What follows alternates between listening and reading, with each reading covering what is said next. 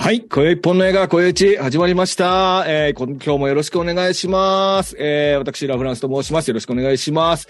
えー、今回はですね、えー、また、えー、新新たな企画、新たな企画ちゃいますね。えっ、ー、と、好評の企画ということで、韓国映画俳優列伝シリーズの第4弾ということで、えー、オム・ジョンファ編をお送りしたいと思います。オム・ジョンファ、皆さん知ってますか？多分知らないですよね。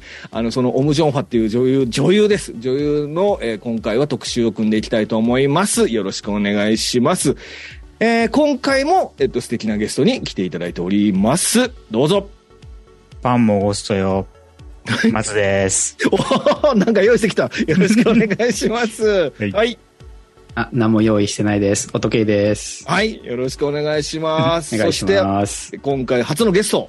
はい。えー、韓国有名人では、イムチャンヨンが大好き、ラロッカです。はい。よろしくお願いします。お願いします。今回は3人で、大所帯、だから僕入れて4人ですね。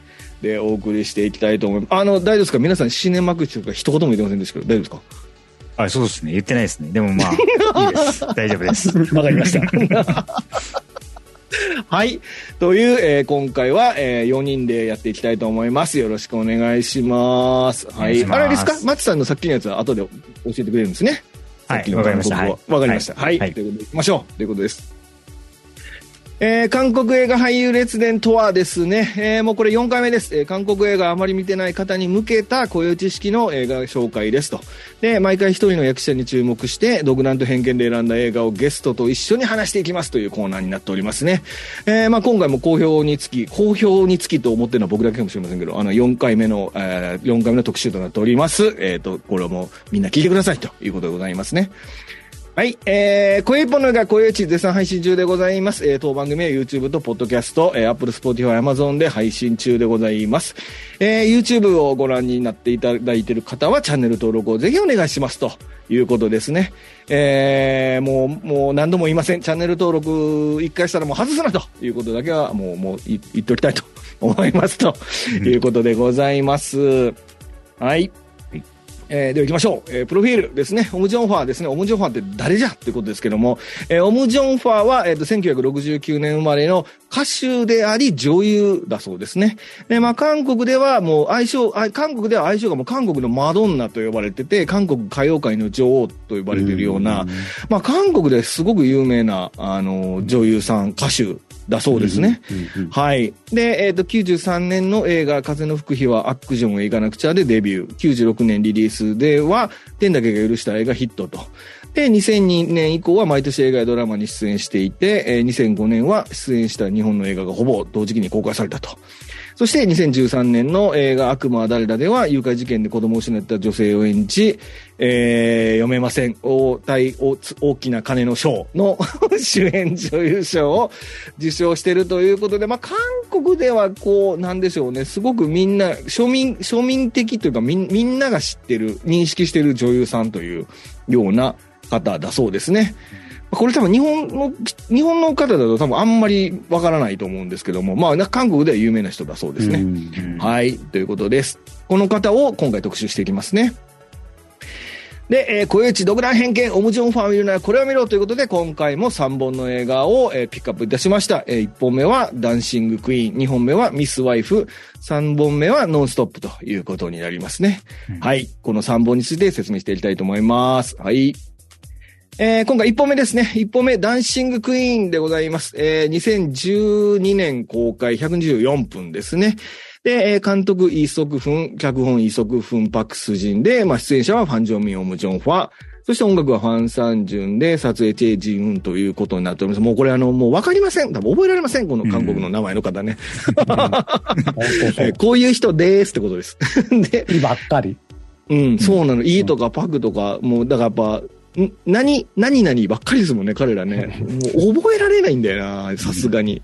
うん、ってことです。はい。で、えー、ダンシングイは現在は Unext で配信中でございますので、Unext に入ってる方はもう今すぐ見れるということで、えー、もうこれを聞いたらすぐ見てくれと話になっております。はい。ストーリーですね。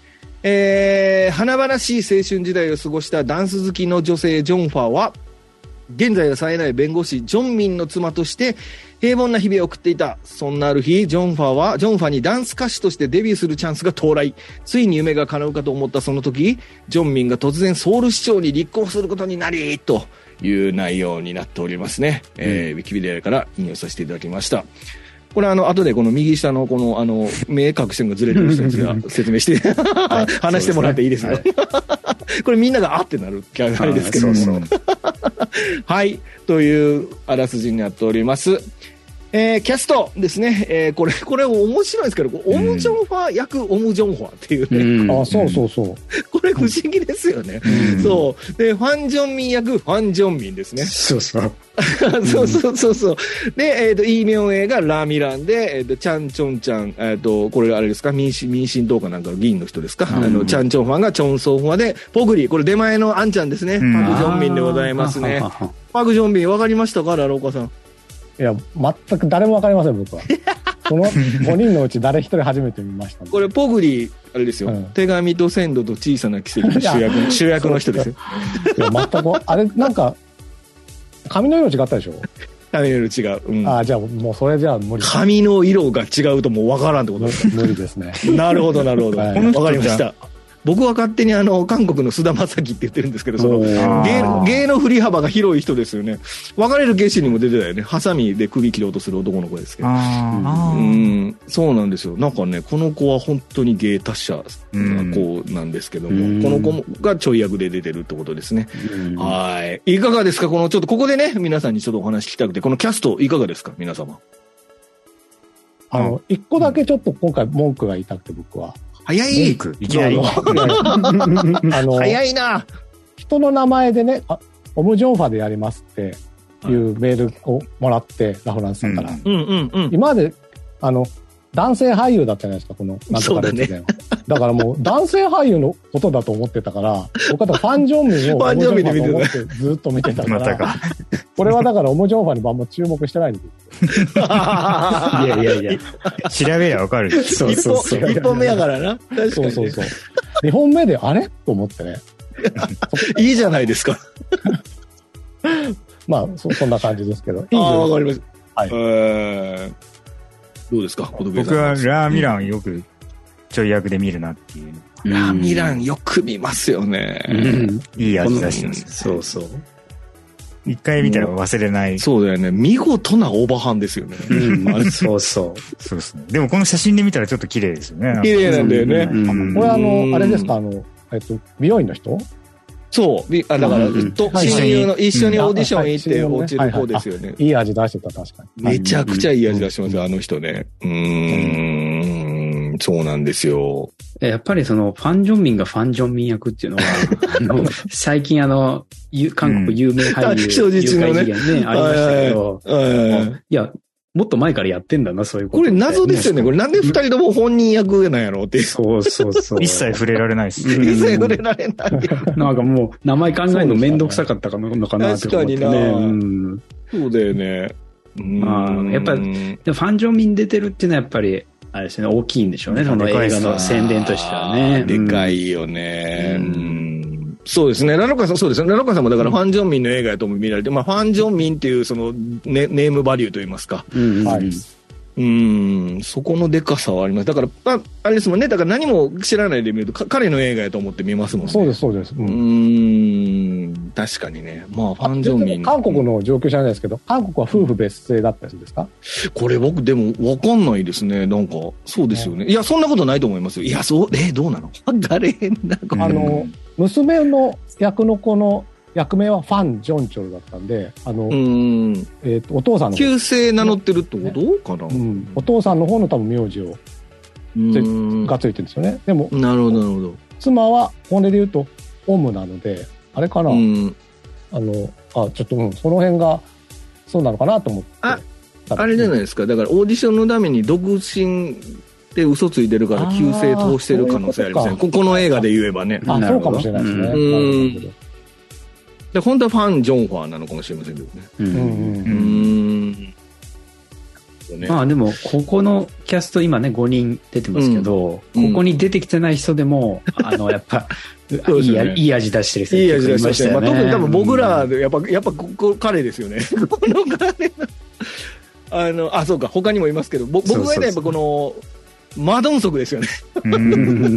やっぱりそうなのあれ。そうなんですよ。そう、なんか似てる人出てるなと思うんって。だからね、この映画ね、MCU のメンバーが一人出てることですよ。なあ確かに。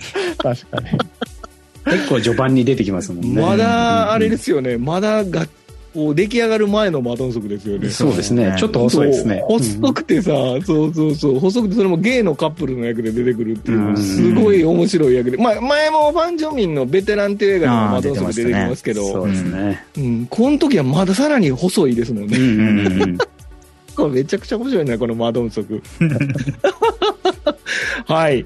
というキャストでございます。えー、まあ、オム・ジョンファー、そうですね。まあ、オム・ジョンファー、そうだな。まあ、この映画でオム・ジョンファーの魅力みたいなものが、なんとなくこう伝わるといいかなっていうような映画ですかね。この映画だとね。はい。ということですね。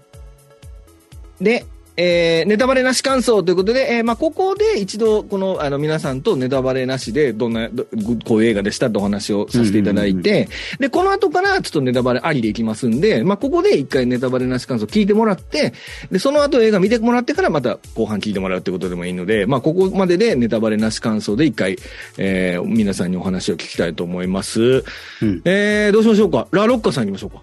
あ、僕ですか？うん。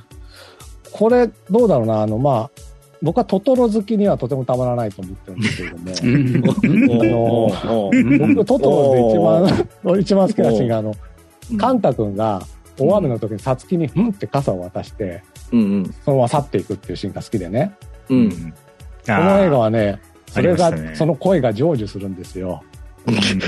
皆さん。うん。う。うんん。もうそういう意味では僕、それだけでもこの映画とてもいい映画だなと思いました。これもう一回日本の映画の話したら NG ワードになりますけどなんでよ。一本につき一回とかね。うんこっから先は結構ほら、いろいろ。うん、分かってる分かってる。知ってる知ってる。うんうん。あの、うん、知ってる知ってる。大丈夫トトよ。ロファン、カンタファン必見と言いたいです。見るか、トトロファン、カンタハンがこの映画ね。全うんいやいや、いいと思いますよ。なるほど、なるほど。ははい。じゃあ、えっと、松さん行きましょうか。そうですね。僕は、あの、韓国映画でよくある、あの、女性しっかり者だけど、男がだらしない、ちょっとダメみたいなんで、うんうんうんあの、男性が奥さんに尻叩かれるみたいな。うん。うんでそのやりとりが、まあ、ほっこりもするし、うん。うん。結構笑えるっていう、まあ、コメディ、うん基本的にコメディ映画なんで、うん。まあ、家で緩く見るにも結構合ってるし、うん。で、まあ、あの、その夫婦の絆みたいなんで、まあ、うん泣けるシーンもあるので、うん。まあ、そういう見どころ結構あるかなとは思いますね。うん。うんなるほどね。うん。小戸部さんいかがですか？はい。僕はこれ、まあ、全体の感想としてはこれ面白かったんですけど、うん。あの、まずその、オム・ジョンファがまあ最初に出てきたっていうか、まあ、あの、大人の状態で出てきてから、うん。なんだろう、まあ時代もちょっとね、古いじ10年ぐらい前の映画っていうのもあるのかもしれないですけど、うん。なんだろう、メイクはちょっとけばかったんですよね。で 時代を感じる、はいなんかスタイ,、ルみたいのもあって、まあ、うんわざとやってるんだろうなっていうところがあって、だから、うんあ、この、まあ、あの、今回はね、女優さんが、まあ、あ俳優列伝ってことなんですけど、うん。あの、あ、めちゃくちゃ美人っていう感じではないんだなっていう路線の人なんだなっていうのがまず最初の全然知らんからね。そうそうそう分かって、ああ、なるほど、なるほどって思うんですけど、うんやっぱ、まあ、このダンシングクイーンっていうぐらいなんで、最後、彼女がまあ、まあ、ダンスとかね、歌のシーンがあるんですけど、うん。これがね、すごいなって僕は思いましたね、やっぱり。だから、その後、この人がもともと歌手だっていうのをね、知って、ううん。ん。あうん。だからなんだなっていうところも、あの、納得いったんですけど、うん。だからうんだから、そういう意味でも、ちょっと期待を裏切られるというか、いい意味で、うん、なんか良かったですね、すごく。うん。あなるほどね。うん。うん。まあ、だからそのラストの、まあ、泣かせポイントというかですね、そこもやっぱり、うん、ねなかか。なか盛り上がるところがあるなっていう感じでしたね。ああ、なるほど。ありがとうございます。あのもう僕、これもう多分4回、4回目ぐらいなんですけど、見たの今回も含めて、あの、はい。もう俺、どこ、何回見ても爆泣きしてまうんですけど、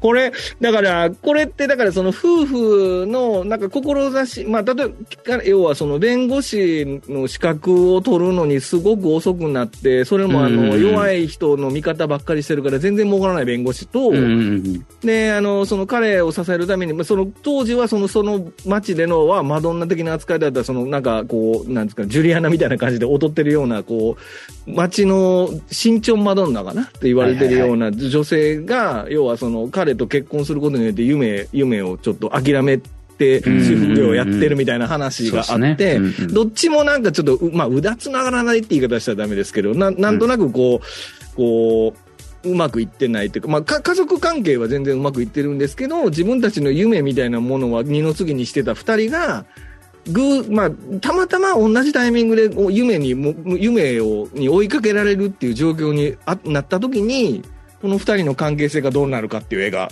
なのかなと思ってて、うん。そこの描き方が割となんかね、ふふこう普通だとどっちかにこうフューチフィーチャーされて、どっちかはそれをこうサポートするって感じなんですけど、うんこの映画は結構お両方にフォーカスが当たってて、うんうんうん。その両両方にフォーカスが当たったことを彼らがどういうふうにその受け入れるのかみたいな話になってるところが結構ちょっと他のこういう系のドラマとは違うのかなって、まあ、僕はそんなにいっぱい見てないんですけど、そういうふうに思ったので、なんかね、ちょっとこう、今、やりたいことがあるんやけど、例えば家族がいるし子供がいるしとかでなんか諦めてるとかっていう人が見ると、なんか俺も明日からなんか、明日、なんかあの、地下鉄で人助けようかなとか思うような 映画かなとかって 思いますね。なのでね、うなんかね、ちょっとし、なんか疲れた時に見るとね、割とね、すっごいあの、綺麗な涙流して明日からやる気出るような映画ですから、なるほど。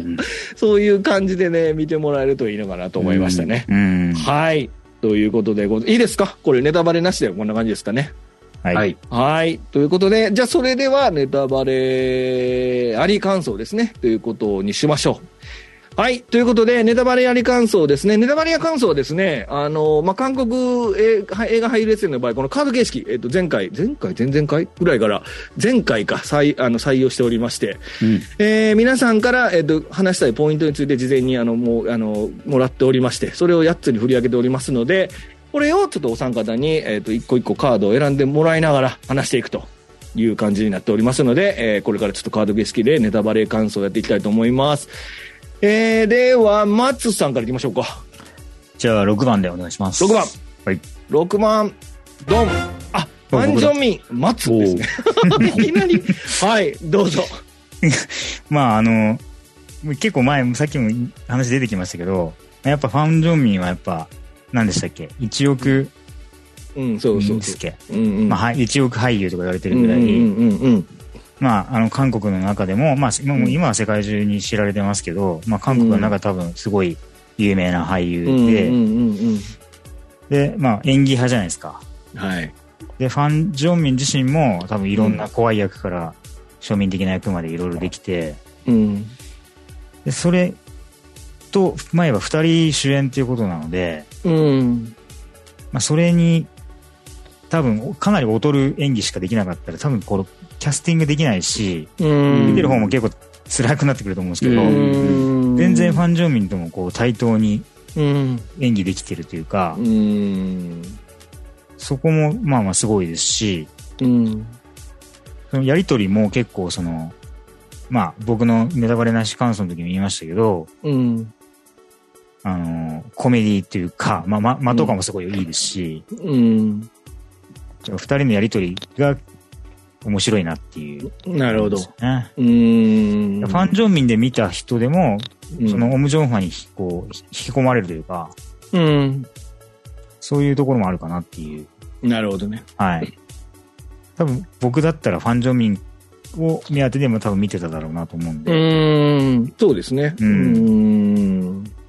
あのー、なんかあの、だ帰ファンジョミン帰ってこないだろうと思って、家であの衣装を着てたら、帰ってきたっていうシーンあるじゃないですか。そしたらそのファン・ジョンミンが俺のためにそこまでしてくれんのかとかね、噛みついちゃうわよーとか言うシーンがあるんですけど。もうああいう、あとおならブーのとことかもそうですけど、あの、んなんかもう本当にその辺におるおっさんやらせたら天下一品っていうかね、そうですよねファンジョンミンうんそうなんですよね。うまいんだよな、このおっさんって思いますよね。でもこのア足シュラとか、もう同じ市長ですけど、同じですよ、同じなんですけど。全く違う役もやるじゃないですか。全く違う役もやりますからね。だからうんそれもすごい。アクションもできるしね、この人ねそうで。すよね。何でもできるからね。だからこの、あれでこう市長になって、うん。あ、そうか。悪徳になった悪みたいに。はいはい悪徳の主張になって。そういうつながりなんですよ。そうだよね。うんオモジョン思っちゃいますよねがコップ食べ始めるかもしれませんけど。うんいや、それ別の映画ですかあ、いいですか？ファンジョミの話、ラロックさんありますか？初めて見て。え、僕？うん初めて。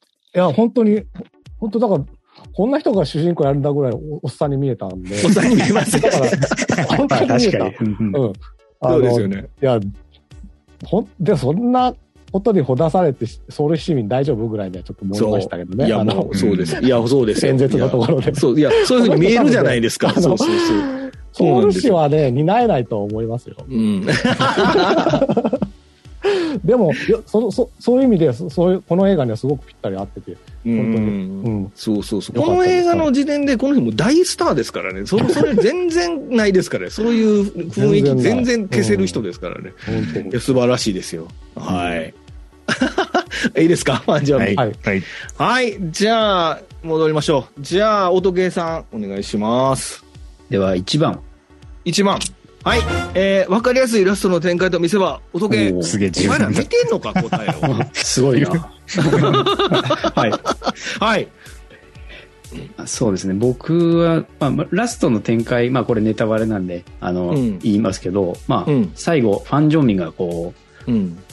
演説をね、するシーンがあるんですけど、まあ先ほどもファン・ジョンミンの話をされたんですけど、うんやっぱね、ここがうまいし、で、あの展開ですよね。あの、うんうんお奥さんが。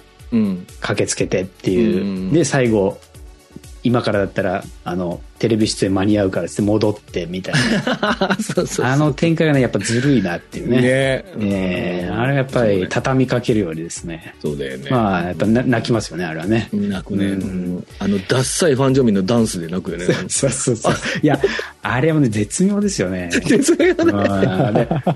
だから、オモジョンワのダンスはまあすごいかっこいいですし、うん。あんな、あんなにあの、あのリハーサルであんなに練習してたかなみたいなね、感じで、うん 急にあの、レベルが上がるんですけど、うんまあ、あれがすごいですし、で、それを見て嬉しそうにしてるファンジョンミンがね、なんとも言えないですよね、まあ本当に。まあ、その、雑なダンスなんですけどね、彼はうん。ね。うん。いいですよね。うん。で、まあう、ん他の、あとね、あの2作これ喋りますけど、うん。あの、オム・ジョンファー、なんだかんだ言って、あの、夫婦仲いい役が多いのかな、みたいなね、ところをね、こういうのを見てて思ったりとかして。そうですね。うんうん。け、け、うんまあ、あのね、ハッピーエンドが多いわけですけど、いい、うんあの、夫婦の話だな、みたいなふうにやっぱり思うんで、まあ、まあ、そういうところで泣かされるとか。ありますよねそうですよね。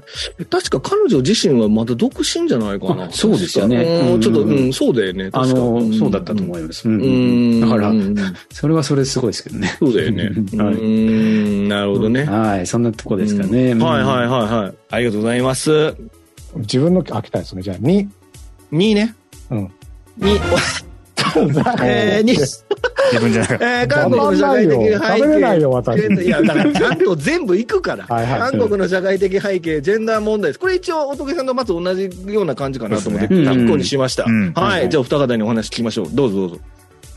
じゃあ、おときさんから言います。僕から、うんそうですね。まずあの、冒頭というか、あの、うんファン・ジョンミンが、あの、んまあ民主化運動に参加している青あー年という、ねで出てくるんですよね。で、うん。えっ、と、棍棒で叩かれるかなんかで、うんうんうん意。識を失うかなんかで入院するっていうね、設定ですけど、うん。あれってやっぱり、あの、多分、時期的には同じかなと思うんですけど、あの、うん1987ある戦いの真実っていう映画が韓国映画でありましたけど、うんで、あれで確かあの催涙弾が頭に当たって命を落とす学生みたいなのね、多分出てきたと思うんですけど、うん。だからまあそれをモデモデルにしてるとまで言わないかもしれないですけど、まあそういうところを描いてるしですし、まあちゃんとその、あの、ただ楽しんで見るんじゃなくて、韓国のちょっと歴史的な背景みたいのが、うん。あの、垣間見れるのを、あやっぱ韓国映画見てていいなっていうか面白いなって思うところでしたし、ね。ううんん。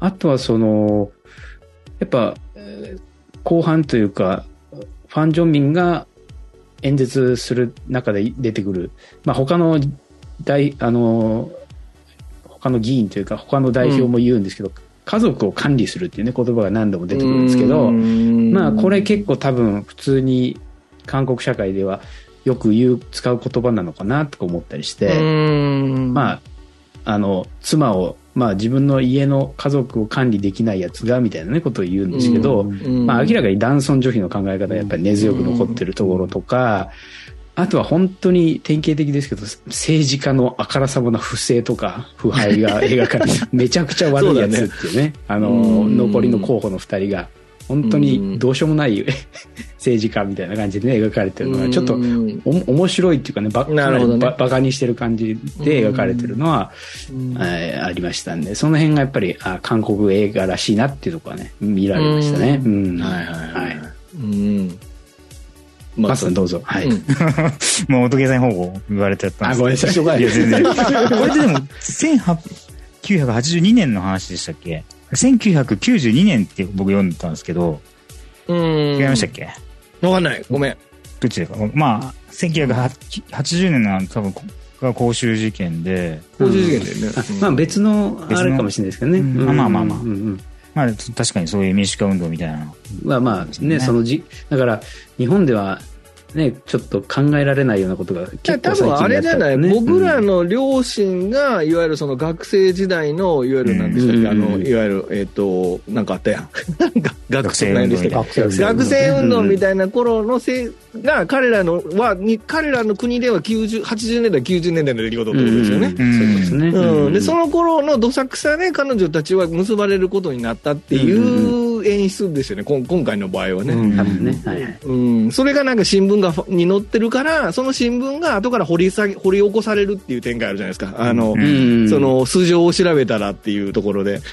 そうそうそう。だからまあ彼らの青春時代は、ああいう事件があったっていう、その、要はこあの時代背景として描いてるだけだと思いますけど、ここの映画はね、そこにそこまで掘り下げてはないと思いますけどね。そうですね。うんうんうんうんうん。で、僕、はいはいはいあの、ジェンダー問題って書いたんですけど、うん。えっと、今の最近の映画、これ1900あ、2012年の映画じゃないですか。うん。最近、例えば、まあ、数年前ですけど、82年生まれキム・ジヨンとか、うんうんうんなんかああいう韓国のジェンダー問題を扱った映画って、うん。さらにこの映画よりも先に行ってるというか、うん。例えばその、女性が活躍すること自身にもっとフォーカス入れ、置いてるとか、うん。この作品だとそのちょっと最後の演説で、その、うん確か反省はするんですけど、うん。その、ファン・ジョンミンが演説の中で反省はするんですけど、でもその前には、あ、それ、その彼女が活躍することには全然、まあ納得してないというか、うん。こう、やめろよみたいな感じで言ううん。じゃないですか。で、最後反省して、まあ一応感動的なところなんですけど、うん。まあ、今の多分韓国の視点だったら、えっと、うんもっと早めに、うん。まあ、一緒に夢を叶えようみたいな多分話になっていくような気もするんですね。うん。だからそこが、えっと、これ2012年の映画だから別にそれは全然、それがダメって言ってるわけじゃなくて、うん。えっと、今の韓国の映画ではもっと、こう、進歩的な話に、を描こうとしているなっていう気がしてて、うんだ。から韓国の社会、まあ、社韓国の社会自身は多分男尊女卑まだ根強くあると思うんですけど、うん。まあ、映画の中ではその先も、こう、なんていうか、理想として描こうとしてるうんんだなっていうのが、この進歩というか、うん。進化みたいなのが、まあ、うんこの映画を見たり、他の映画を見ることで、なるほど。知られるかなっていうふうに、僕はう思う。はいん。面白かったなっていう。うん。なるほどね。うん。うん。なんかこれ、ラロックさんなんかあります？この問題について。いや、あの、僕だから最初に冒頭の方に言った、もし、えっと、夫婦別姓なの？って聞いたところで、うんうんそれはいいなとすごく思ってるんですけど、もしそうだとしたらね、そうん。でも、そうなのに、やっぱり、なんか、管理とか行っちゃうんだって僕、元家さんと同じ。うんうんなるほどね。ううんん。だから、日本に当てはめてもね、だから本当に、夫婦別姓すら進まないもんな中でさ、うん。本当にこれさ、進まないなってちょっと思っちゃったなっていうとこありますね。う んなるほどね。はいはいはいはいはい。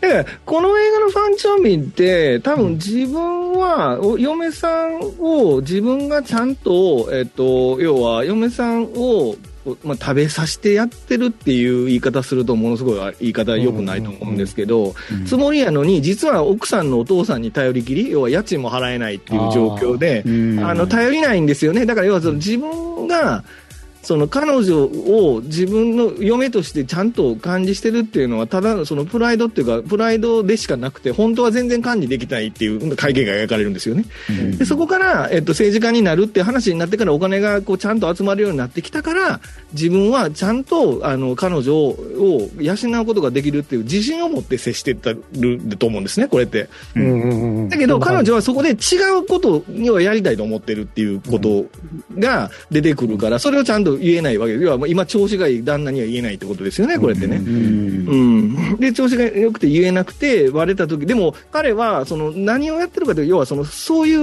政治家の世界に足を踏み入れてるから、なんとなくその考え方もそっち側に染まってきてしまってる。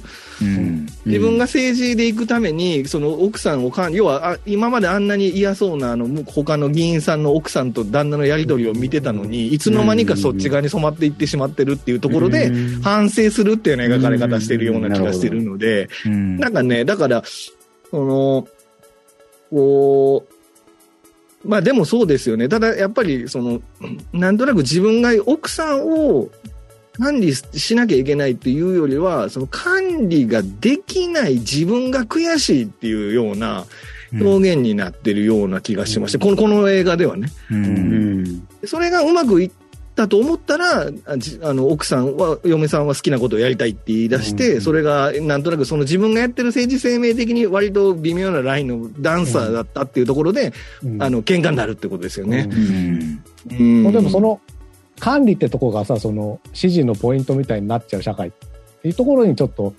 なんか嫌な感じがしますそうですよね。まあ、うん。だから、あれまあ、韓国で言うと、やっぱりそのマスコミ的な話あるじゃないですか。こう、すぐに SNS で拡散されるとか、うん。いうところの、いわゆるその、こう、情報戦で、政治は結局情報戦だから、なんか、だから、どろ、なんでしたか、クソ桶の中に突っ込んでごめんって言うじゃないですか、友達の。はいはいはいはい。うん。うん。それで泣くシーンがあれ、すぐに泣けるんですけど、うん でやっぱりそういう、そういう世界に、要はすごい純粋なファン・ジョンミンが、周りの思惑で、そういうクソ桶みたいなところの中に入ってしまったってことだと思うんですよね。うん、そこがね、なんか、こう、そこがまた最後の切なくなるところなんですけどね。うんだからなんか、そうですよね。まあ今だったらもっと全然ね、そういう奥さんとの考え方とか付き合い方とかっていうのは全、受け入れ方も全然違うと思うので、そういう意味ではね、この当時の、あの、その、夫婦関係みたいなものを描いてるっていうふうには考えれると思いますよね。うんうん、なるほどね。はい。みんな優しくしなさいよ、奥さんには。あ、俺と松さんだけか。はい。そうっすね次。そうです。か、じゃあ僕行きましょうか。えっ、と、じゃあ3番。3番、お、来ましたよ。3番。お来たこれカットしていいですか？これ。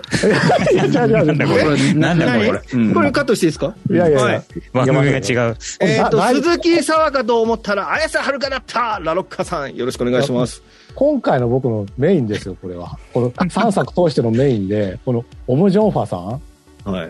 もう鈴木沢にしか僕は見えないんですようん誰か知らないんですよね。うん相棒で言うと亀山相棒で言うのか亀山薫ってわかります？あのどこで、どこ杉下でも相棒の話すんな、水君は。でその相棒を今亀山薫がやってるその奥さん役をやってる人なんですよ。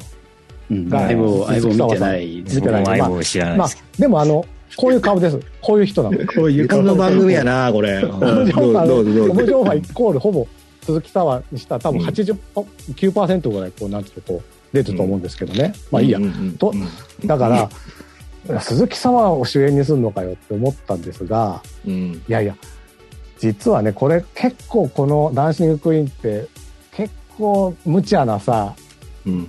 なんていうのかなその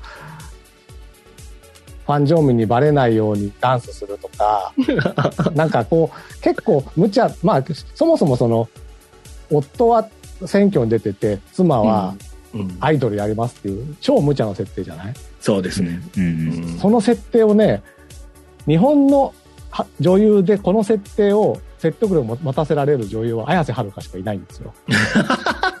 だから、なるほど、なるほど。そうなの、そうなの。だから、うんオムジョンファって、だから、この、このダンシングクイーン、僕もとても面白く見て、説得力を持ってみたんですが、要はそれが見られたってことは、この人は、鈴木沙和じゃなくて、綾瀬はるかだったんだっていう結論に達したんですよ。なるほどね。もう今やガッキー、もうあ、ガッキーダメですか？ガッキーじゃダメですか？ガッキーはダメ。ガッキーは、こういう、こういうね、無茶なのには説得力は持たせらんないんですよ。あ、そうですか。全無茶な然。設定にいろんなこう、なんかこう、実はスナイパーでしたとかさ、なんかそういう。あそうか。無茶な設定多いか。奥様と思ったら実はスナイパーでしたとか、なんかこう銀幕の中から出てきますとか、ああ、出るなああいう無茶な設定でも感動させられるのは僕綾瀬はるかだけだと思う。おおなるほど。間違いなくこれはうん韓国の綾瀬はるかですね。彼女は。うんと思いました。もう、もうちょい上ですけどね、彼女ね。うーん、なるほど、なるほど。うーん、いかがですか、お二方、これ。鈴木さんはわからないから、もう無視でいいですか？だからその、綾瀬はるかはまあさすがにわかるんですけど、うん。この二人の立ち位置が、あの、どうなのかっていうのはそもそもよくわからないんで。まあ、鈴木さんは主役張るようなキャストじゃないですよね。うんそうなんですね。うんうんどっちかって言ったら脇で光るタイプの子ですよね。うんそうです、そうですう。ん。だから鈴木さんはこれで言うと、あの、うん。ラミランか。友達の、うん、そうそう。うん、そう、ね友達。のあの子が鈴木さんってことそうそうなるほどね。うん なんとなくわかるようなわからないようなるほどはいうんまあまあ、だからその無茶な設定でも説得力のある演技ができるのを日本人に例えれたら綾瀬はるかだって意味ですよね、要するにね。そうです、そうですあ。ーーん。なるほどね。うーん。これで見ようと思う人どれぐらいいますかね？綾瀬はる。綾瀬はるか出てんねやったら見ようと思って、なんやねんこのおばはんってなりません？ここはネタバレだから大丈夫でしょ。あ、そうっすか。あ、そっかそっか。これは見た人が見て、そっかそっか。そうですね。はいはいはい。わかりました。いいですか？はい、いいです。ははいい。。はいはいはい。じゃあ、8でお願いします。8位。あまたラロッカさんですね。僕？団結したアイドルグループのすがすがしさ。うん。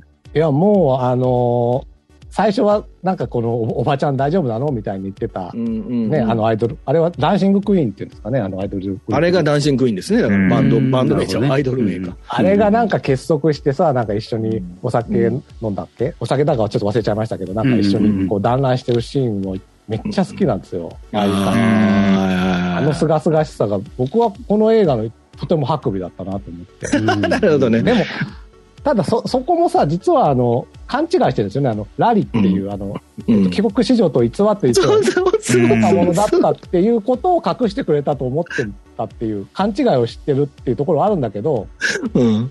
そその勘違いをしてるけど、でも、うん。オムジョンファのことをお姉さんって言わせてしまうオムジョンファのうん。綾瀬はるか感があるわけですよ。うん、だからあのシーンも全てだから、この綾瀬はるか力だと思いますよ。いや、だから何回も面白くなく上やねんけどなうん。あのシーンだ、あのシーン大好き。一緒に。ああ、いいですね。あいいシーンではありますうね。ん。ちょっとずつ仲良くなっていくとこね。うんそうそうそうそうそうそう。うん。いいですね。あの、一人裏切る子もいるじゃないですか。あの、あの、アイドル目指してるのに、あの、に妊娠しちゃう子とか。あああれああいつはだって仲間じゃないじゃん、そもそも。いや、そうなんだけど、ああいつ、最、あいつ最低で最高ですよね。あいつは最高最高。そうそうそうそうそうそうそう。そうそう。あと、あの、マネージャーの人が、あの、うんだから、要は、身長マドンナの頃から知ってるから、ちょっと口説こうとしてるとことかね。そうそうそうそう。わかるわーと思いますわ。うんじゃあ僕は4番。4番。どどん。あ、脇を固める役者たちの活躍。音ゲーさんですね。はい。うんあのー最初のネタバレなしのとこでも、まあ、ね、あの、まあ、キャストの紹介のところでも言いましたけど、うん。やっぱり、これも、この韓国映画の面白いところで、うん。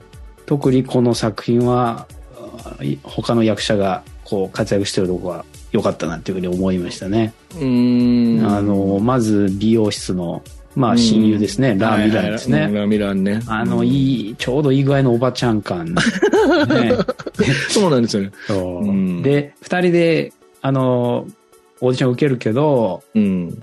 あの、もうわざとやってるんですけど、あの、うん。あの人は、あの、うんコメディアン、コメディアンのせんあの才能ありそうですね。言われてたな。顔がね、本当わざと面白い顔してるんですよ、ね。やってるよね。うん二二人で踊るオーディションのシーンは最高でしたね。そうです最高だよね。最高ですねそのまた美人な姉ちゃんにもボロカスに言われるんですよね。そうそうそう。ちょっと見てられないなって感じでね。うんまあ実際本当に見てられないんですよね。見てられなかった。必死に頑張ってるけどなっていうね。そうそうそう。んあの、だからあれですよ、シャルウィーダンスのあの、竹中直人のあの、二人組のやつみたいな。あーわかるわかるさ最初の、あれですよね。なんかむちゃくちゃになって、あの、わかるスカートラビリってさんも出る。すじゃん。あ、ごめんごめん。違う違う。あの、岡さんがいるからだよ。本当だ。あごめんごめん。あ、俺の話カットですね。すいませんそうか。うん。シャルウィーダンス？そうね。うん。うるせえよ。あとあれですね、あの、先ほども出ましたけど、芸能事務所のイー・ハヌイっていう方ですかね。あうんの、あの人いいよねなんか、小物感というかね。いいよね。うん一番偉いわけじゃないですよね、あの人ね。あの、そうそう、あの、ゴルフしてる、そうそう、ゴルフしてる人にすげえビビってるじゃないですか。はいはいはいはい。でね、最後本当ラストシーンの本当ところですけど、あの、ラあの、美容室のおばちゃんとちょっとぶつかってね、なんか、ちょっと薄かって恋が芽生えるみたいな感じで。あるよね。ああれ、あれあるよね。面白かったあれすよねてアジア映画あるあるなんですかねあんあんまないよね。あの、アメリカの映画とかで、ああいう おまけで、あの、何別れたやつがうん肩ぶつかったら好きになるみたいなやつってう、んあんまないもんね。うん。うーん、なるほどね。いいですよはい。あとはそのファン・ジョンミンの同級生のね、あの、うんいいんだよ、あの銀ねのね。そうそうそうそう。あの人は名、名優って感じはちょっとしましたね。うんなんか、締めるとこ締めてくれる感じでしたしね。ううんん。そうそうそうそう。まあ、あとはだから、さっき、あ、どうぞどうぞ。うん。もうあと最後、最後っていうね、最初言いましたけど、マードンソクが出てくる。そんなところですかね。うんマドンソクびっくりすんねんな、あれ。みたいそうそうそう。な毎回見直すためにびっくりするんで、俺もマドンソク見てると思っちゃ うん、はいそうですね。うん。だから、あと僕はあれですよね。あの、やっぱりあの、出前のあの子。あの子がいいですよね。うんうーん。あの、ジャージャー麺持ってったら必ずあの、たくあんは山盛りで渡すみたいなところが、めちゃくちゃめちゃくちゃ入って。あれ、爆盛りやね、あれ。あれ、日本と味違うらしいよ、あのたくあんって。えーあもうちょっとさっぱりしてるって言ってたな。えーへうーん、うまそうやなとか思いますけどね。彼のね、映画他にちょっと何出てるか分かんなかったんですけど、ちょっと見てみたいなっていうのがありましたね。いうんうんえっとね、結構ね、いいい演技してますよ、彼は。あとなんかね、イ・ビョンホンとね、うん。えっとね、サバン症候群のあの、天才ピアニストかなんかのドラ、映画、あネットフリックスかな？なんかでありますね。うん。あとはだから、そのラロッカさんが見たその手紙と、えっと、線路と不思議な奇跡やったっけな？はいはいはいで、の主人公の男の子だったり、そまあ、それこそ、ただ悪、ただ悪より救いたまえか。の、うん。トランスジェンダーの女、なんかね、役が結構変わった役多いですね。うんうん、結構ね、結構いい人です。うん。うんまあ結構確かにね、脇固める役者たちが結構みんないい味出してるってことですよね。うんちょっとね、でも文句をつけるとすると、あの、アイドルグループのメンバうん。一応みんな、あの、オム・ジョンファー以外は10代っていう設定だったですよね、どう見ても違うよなうんどう見ても10代には見えないってね、ね違うな確かになうんっていうのはちょっと文句つけてきて、うんそうだねそこも面白いんですけど。ありえないけどね、その10代と40代のアイドルグループなんてね。結局同じように見えるってね。そうだね。うん。わかりました。ありがとうございます。じゃあ、ラッキーセブン。ラッキーセブン。はい7ね。7! お来たクレジットの映像。ああ、そはいはいうか。あのね、ちょっと、今のまでの感想で、僕はこれを取り下げようかなと思ってるんですけど、なんでなんで 僕がね、この映画の監督だったら、というか、うん。僕が一番この映画で好きなシーンが、あの、うん。クレジットの初めに流れるあの、市長選挙の横であみんなでダンシングクイーンの人たちとみんなで踊る、こうなんか手をくるくるしながら踊るっていうシうんうんうんうんーン、あそこが僕は一番好きで、ーうん。僕が監督だったらあそこをと、うんあの、そのちょ直前のテレビ局のダンスのシーンは入れ替えるなって思っちゃったんですよ。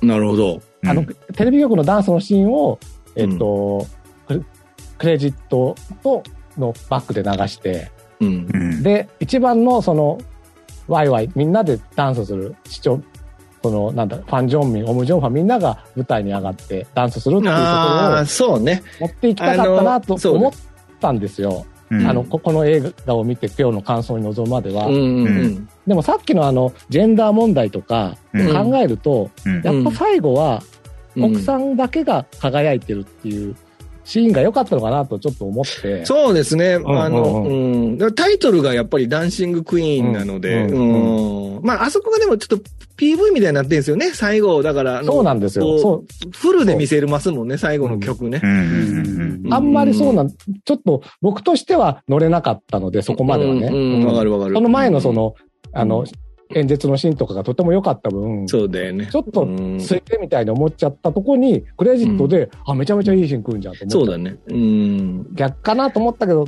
まあでもいいのかなそうですね。い思いましたそうですね。ううんん。今、そうですね。確かに、あれ逆、逆だとファンジョミの映画になる可能性ありますもんね。そうそう、そうなんです、そうなんです。そうなん。なるほど、なるほど。うんそういうことか。うんあの、なんかあの、なあそこの NG シーンなのか何なのかよくわからんクレジット。あー こう後半は、後半はもうクレジット。トで十分ですよ、あれは。そうだよね。討論会でなんか討論会で踊り出すシーンとか、あれ、ななんか中途半端な NG シーンみたいなのがどういうことやったと思いながら見てましたけどね、僕も。はいはいはい。なるほどね。うんありがとうございます。いいですか？あ、いいです、いいです。じゃあラスト5ですね。5俺がかけるのか。じゃあ5。5でいいのか。5か。あ、エンターテイナー待つ。はい。僕はやっぱこの、まあ3作品、オムジョンファで見て、でうん僕これ最後に見たんですけど、おうなんか彼女のそのウィキウィキペディアのその情報とかだと、その国民的歌手って書いてあったんですけど、うん。まあ最初にも説明ありましたけど、うんうんでも、まああのちょっとあんま触れちゃあれですけど、そのうん。部分ってあんまり見てなくて、うん。でこの作品を見ることで、うん。あ彼女のその歌唱力とか、うん。ダンス能力とか、うん。あすごいんだなっていうのが、んめちゃくちゃ分かったというか、うん。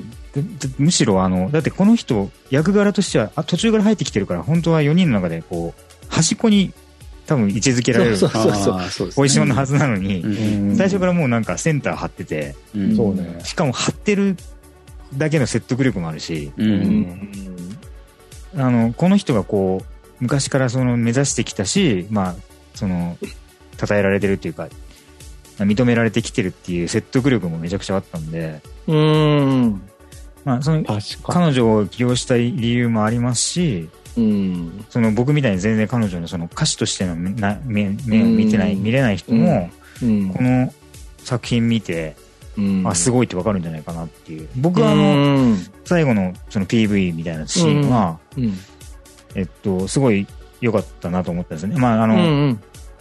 映画として、まあ映画としての部分としても、まあ重要なんですけど、あの、あそこの部分だけ切り取っても、うん。この人すごいなっていうのが分かったんで。なるほどうんうんはい。すごい良かったですし、うこの人本当いろんな能力があるんだなっていうので、ん。うん。ちょっと驚きましたね。演技も結構うまいじゃないですか。うん。演技もうまい。うん。なんか今回の映画で言うと、うん。中澤優子が後藤真希の場を奪ったみたいなことですよね。うんわかんないな。あまあ、え、中澤優子が、あー年いってるかでしょ？そうそうそうでしょ中澤優子端っこですよ。モーニング娘。だったら。そうですねでもそれが真ん中センターに今の子わかんないしな。そうですか。ごめんなさい。わかんないですけど。はい、ということで、松さんありがとうございました。切られた。ありがとうございます。はい。以上で5枚、えー9枚開きま、8枚開きました。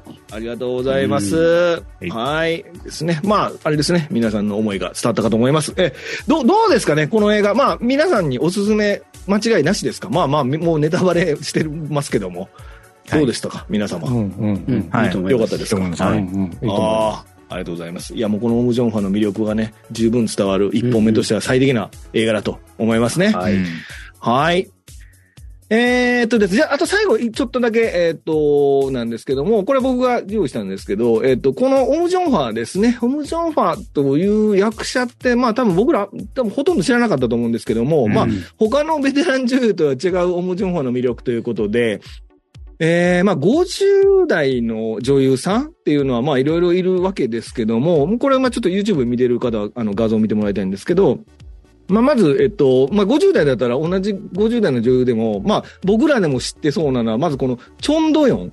うんチ。ョンドヨンは、松さんわかりますよね？はい、わかります。あの、シークレットサンシャイン、まあ、この有名な、はい皆様が大好きなシークレットサンシャインに出たり、今、まあ、絶賛公開始まったばかりの、キルボックスの主人公をやってうんるチョンドヨンはあー51歳かな。だから、えっと、オウムジョンよりも2個下かな。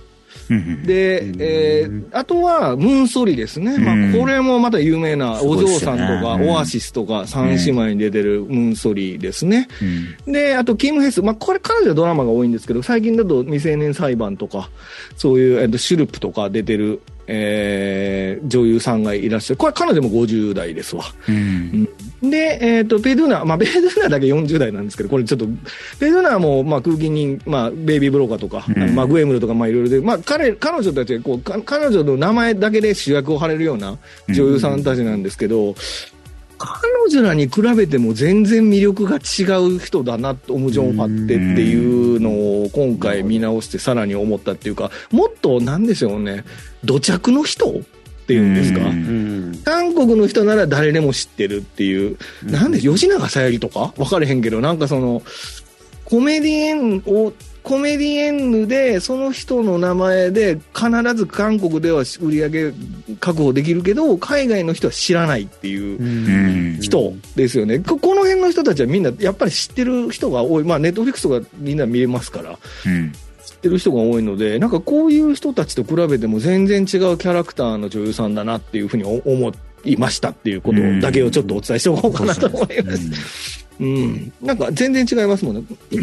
僕もこのやつ見るまでオム・ジョンは全然認識してなかったんで。ですよね。うん。はいあんまりこう、そう、なんか賞に絡むような映画とか、有名な監督の映画とか出たりしない人なので、この人。うん、なのでね、なんかこういう庶民派、庶民派大アイドル大女優、おばちゃんみたいなところの、役者さんっていうのをこうやって見直すのが面白いなと思いましたということですね。はいはい。ということでございます。以上ですね。はい。じゃあ次回へ続くということで今回ね、あとまだ2本ありますから。はいあの、ぜひこの後も聞いてくださいということで、えー、今宵一本の映画、今宵うちは絶賛配信中でございます。当番組は YouTube と Podcast、えー、Apple、Spotify、Amazon で配信中です。えー、チャンネル登録をしたらもう外すなと。いうことで、チャンネル登録お願いします。ということですね。えー、これえーですね、次、次回は引き続きお三方に出ていただきますので、えー、また、えー次の配信でアップしたいと思いますので、えー、次回もよろしくお願いします。ということで、あ、松さん、冒頭の韓国あ語は何だあパンもですか？